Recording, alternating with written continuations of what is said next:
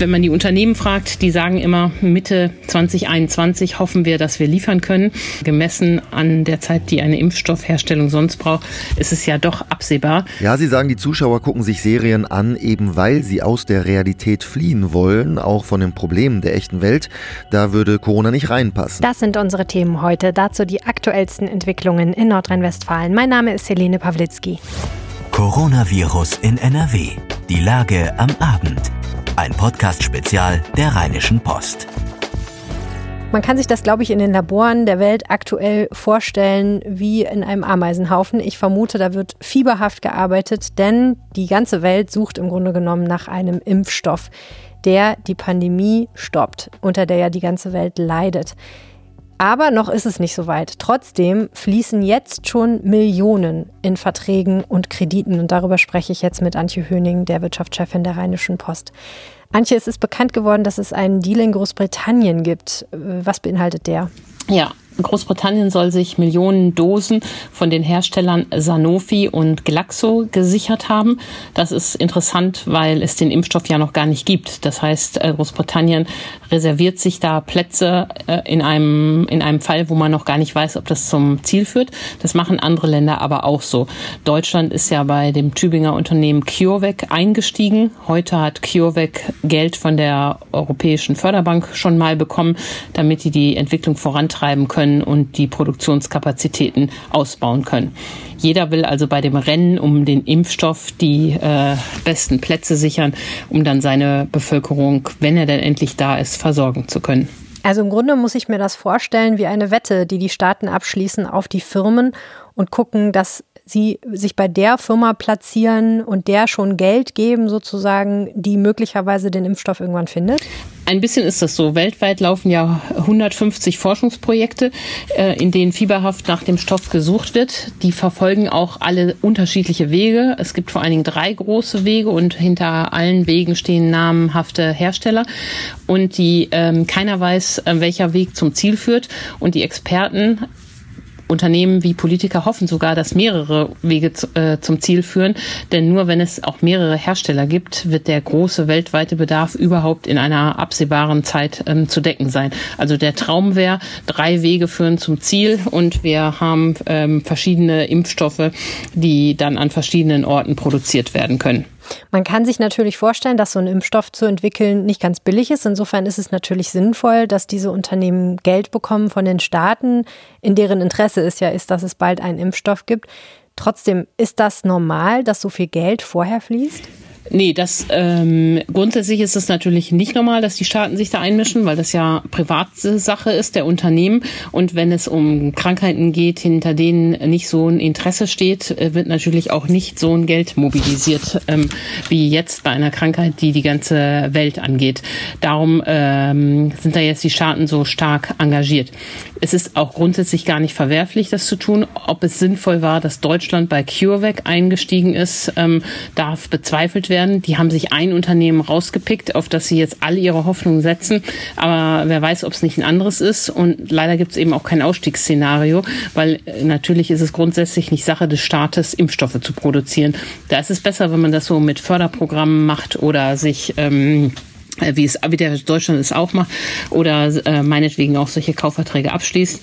Wichtig ist allerdings auch, dass es jetzt nicht so sein kann, dass die reichsten Staaten äh, ähm, alles abgrasen und für die dritte Welt bleibt nichts über.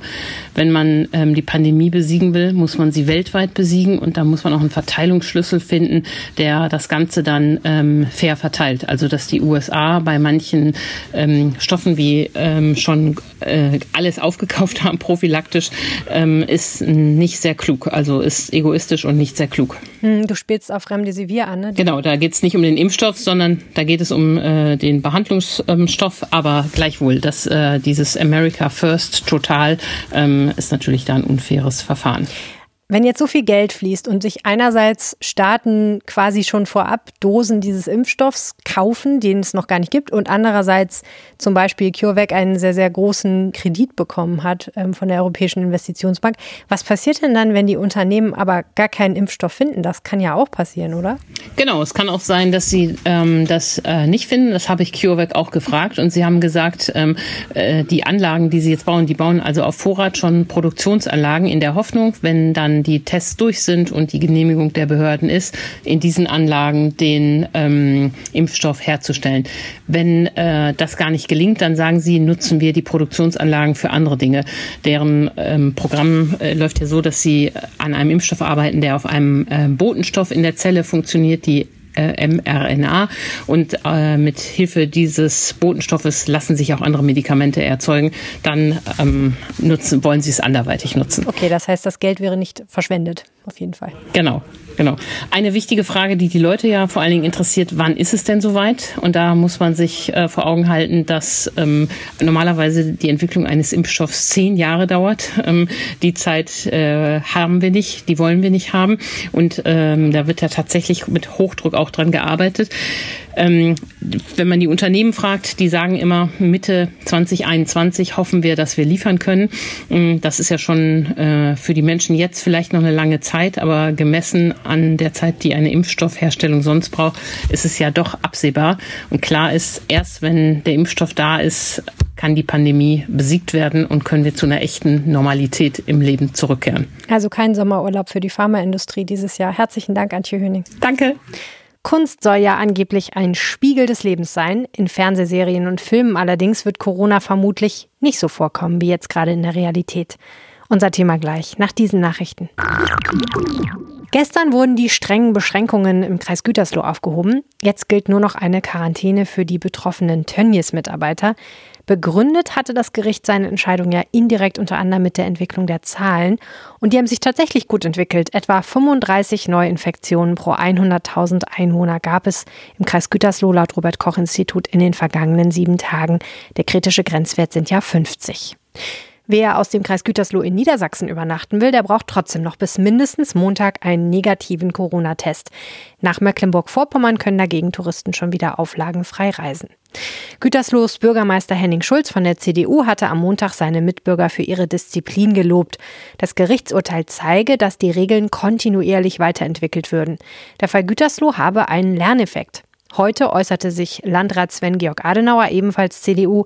Der Ausbruch geht ja auf den Fleischverarbeitungsbetrieb Tönnies zurück. Dazu sagte Adenauer. Wir sind in konstruktiven Gesprächen mit der Firma. Heute im Laufe des Tages äh, finden Begehungen statt vor Ort, um genau herauszufinden, wo muss was äh, getan werden, wo hat die Firma was zu erfüllen. Ich wage überhaupt keine Prognose darüber, wann das Werk wieder arbeitet, wie es arbeiten wird. Es wird jetzt Step by Step werden all die problematischen Bereiche werden abgegangen, insbesondere der Bereich der Zerlegung. Das äh, war ja der Bereich, in dem die meisten oder die ja fast alle Infektionen aufgetreten sind. Und es bleibt bei meiner Aussage, dass Tönnies erst dann wieder aufmacht äh, und dort richtig gearbeitet wird, wenn sichergestellt ist, dass für die Menschen, die dort arbeiten, aber auch für die Bevölkerung im Kreis Gütersloh keinerlei Gefahr ausgeht. Das ist die oberste Prämisse, an der sich alles zu orientieren hat. In dem Werk in Reda Wiedenbrück hatten sich mehr als 1000 Mitarbeiter infiziert. In der Folge waren die Beschränkungen für den Kreis Gütersloh erlassen worden.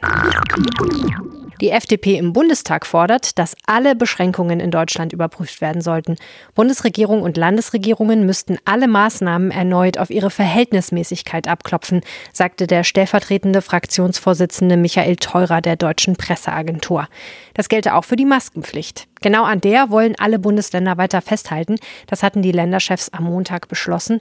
Teuren sagte, das Urteil zum Kreis Gütersloh mache deutlich, dass alle Einschränkungen von Grundrechten verhältnismäßig und nachvollziehbar sein müssten. Wo es regional über einen längeren Zeitraum kein akutes Infektionsgeschehen gebe, sei auch eine Maskenpflicht nicht mehr verhältnismäßig. Mit Blick auf Menschenansammlungen in Partyzonen von Großstädten wie zum Beispiel der Düsseldorfer Altstadt hat NRW-Innenminister Herbert Reul von der CDU an die Vernunft der Bürger appelliert.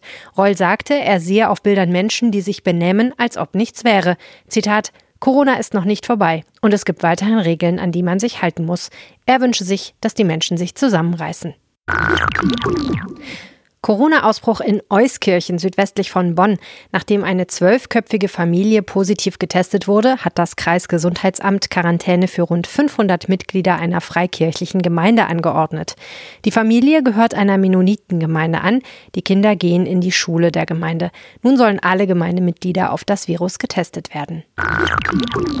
Der Düsseldorfer Kunstpalast verlängert seine Ausstellung mit Bildern des Modefotografen Peter Lindberg sowie die Schau über die Malerin Angelika Kaufmann. Die Lindbergh-Ausstellung mit großformatigen Fotos von Models wie Claudia Schiffer und Naomi Campbell wird seit kurzem parallel in Hamburg im Museum für Kunst und Gewerbe gezeigt. Dafür zog das Lindbergh-Studio in Paris die 140 Bilder neu ab, sodass die Schau in Düsseldorf länger dauern kann. Lindberg starb im September 2019, kurz nachdem er die Ausstellung gestaltet hatte. Sie läuft jetzt bis zum 27. September. Bislang haben sie 77.000 Besucher gesehen. Die deutsche Industrie hat sich im Mai etwas von dem scharfen Einbruch in der Corona-Krise erholt. Die Produktion des verarbeitenden Gewerbes stieg gegenüber April um knapp 8 Prozent. Das ist allerdings weniger als erwartet. Im März und April war die Produktion stark gefallen. Nach einer neuen Umfrage des IFO-Instituts hält sich die Stimmung in der Industrie trotzdem auf. Kurz nach der Wiedereröffnung sind mehrere Pubs in England wegen Coronavirus-Infektionen von Gästen wieder geschlossen worden. Betroffen sind mindestens drei Kneipen im Süden und Norden des Landes. Die Pubs seien gründlich gereinigt und die Mitarbeiter getestet worden, teilten die Betreiber mit. Australiens zweitgrößte Stadt Melbourne geht wegen eines drastischen Anstiegs der Corona-Infektionen erneut in einen sechswöchigen Lockdown. Mehrere Wochen nachdem die Stadt die Wirtschaft wieder geöffnet hatte, werde man um Mitternacht wieder strikte Ausgangssperren in Kraft setzen. Das teilte der regionale Regierungschef mit, nachdem es an einem Tag 191 Neuinfektionen gab einer der höchsten Anstiege innerhalb eines Tages in Australien seit dem Ausbruch der Corona-Pandemie.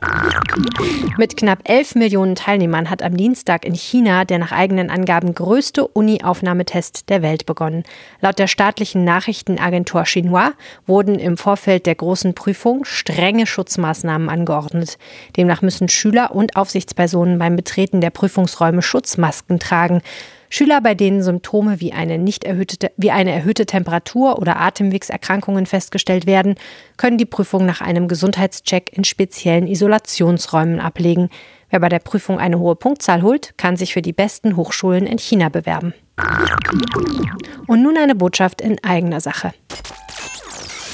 Hallo und herzlichen Dank, dass ihr unsere Podcasts hört. Mein Name ist Helene Pawlitzki und ich kümmere mich bei der Rheinischen Post um unser Audioangebot. Und ich habe jetzt einen Tipp für euch, die Hallo Sommer Aktion der RP. Die bringt euch den Sommer nach Hause. Wir begleiten euch mit spannenden Tagestipps für den Urlaub vor eurer Haustür.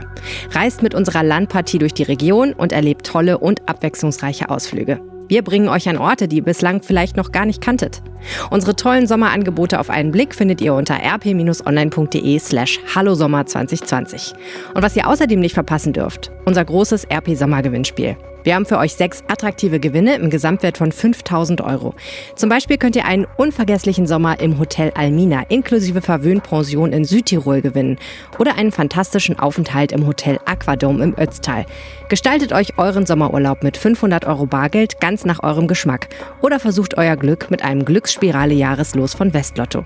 Jetzt teilnehmen unter rp-online.de slash Sommergewinnspiel 20. In der Realität tobt das Virus. Aber auf dem Bildschirm herrscht eine schöne, heile Welt. Bekannte deutsche Serien wollen die Corona-Krise bis auf weiteres konsequent ignorieren. Das hat die deutsche Presseagentur herausgefunden. Die hat nämlich mal ein bisschen rumgefragt und darüber spreche ich jetzt mit Thomas Bremser von der DPA aus Berlin. Ja, hallo. Thomas, warum ist denn das Thema Corona so ein No-Go für die TV-Macher? Ja, Sie sagen, die Zuschauer gucken sich Serien an, eben weil sie aus der Realität fliehen wollen, auch von den Problemen der echten Welt. Da würde Corona nicht reinpassen. Und die Serien ähm, werden ja auch noch in ein paar Jahren wiederholt und darum gibt's dort auch keine aktuellen Bezüge. Viele Zuschauer würde das auch nicht stören, sagen die Sender. Medienexperten sagen aber, die Macher müssten aufpassen, dass sie sich nicht zu weit weg bewegen von der Lebensrealität der Leute, sonst würden sie die Serien unrealistisch finden. Ja, mir geht's ehrlich gesagt auch so. Also wenn ich auf dem Bildschirm jetzt Leute sehe, die eng hintereinander in einer Schlange stehen oder sich irgendwie wild umarmen oder eine Party feiern, dann denke ich so, warum halten die eigentlich keinen Abstand? Das fühlt sich irgendwie schon falsch an. Ne? Genau, ja, die Serien, die jetzt äh, produziert werden, die ähm, verzichten auch meistens auf solche Szenen, aber eben, weil sie die nicht so einfach drehen dürfen wegen der Hygieneregeln. Aber ähm, das wird jetzt nicht groß kommentiert oder begründet in den Serien, jedenfalls nicht mit Corona. Eigentlich wäre es aber doch nicht so schwierig, dieses Thema im Drehbuch unterzukriegen. Das bietet ja vielleicht sogar ganz interessante Anlässe für Geschichten, oder? Eigentlich nicht. Ne? Es reicht ja schon, wenn äh, jemand mit einer Maske ins Geschäft kommt oder man sich mit der Faust begrüßt. Aber ähm, Serien haben natürlich äh, oft auch einen äh, langen Vorlauf. Ne? So Krimis wie Großstadtrevier oder die Rosenheim-Cops, die sind schon lange abgedreht, die Folgen. Bei Seifenopern wie GZSZ oder Unter uns ist das ein bisschen anders. Da sind es nur ein paar Wochen. Aber auch da ist das Thema Corona zu heikel, sagen die Macher, sogar in Reality-Soaps wie Berlin Tag und Nacht. Eine Serie, die hätte Corona mit Sicherheit zum Thema gemacht, das ist die Lindenstraße. Vielen Dank, Thomas Bremser. Das war Coronavirus in NRW, die Lage am Abend. Wenn ihr eine Frage habt, schickt mir gerne eine WhatsApp. Ihr könnt es auch als Sprachnachricht tun. Die Telefonnummer lautet 0171 90 38 099. Weitere Infos dazu findet ihr auf rp-online.de slash coronapod. Ihr könnt mir auch eine Mail schreiben an aufwacher.rp-online.de, auch die erreicht mich direkt. Und wenn ihr uns unterstützen wollt mit diesem Podcast, dann schließt ein RP Plus Abo ab. Das kostet ganz wenige Euro im Monat und es sagt uns, dass euch dieser Podcast etwas wert ist. Das Angebot findet ihr unter rp-online.de slash Aufwacher-Angebot. Und jetzt sage ich vielen herzlichen Dank fürs Zuhören. Wir hören uns morgen früh wieder hier im Feed im Aufwacher Podcast. Bis dahin, tschüss. Mehr bei uns im Netz www.rp-online.de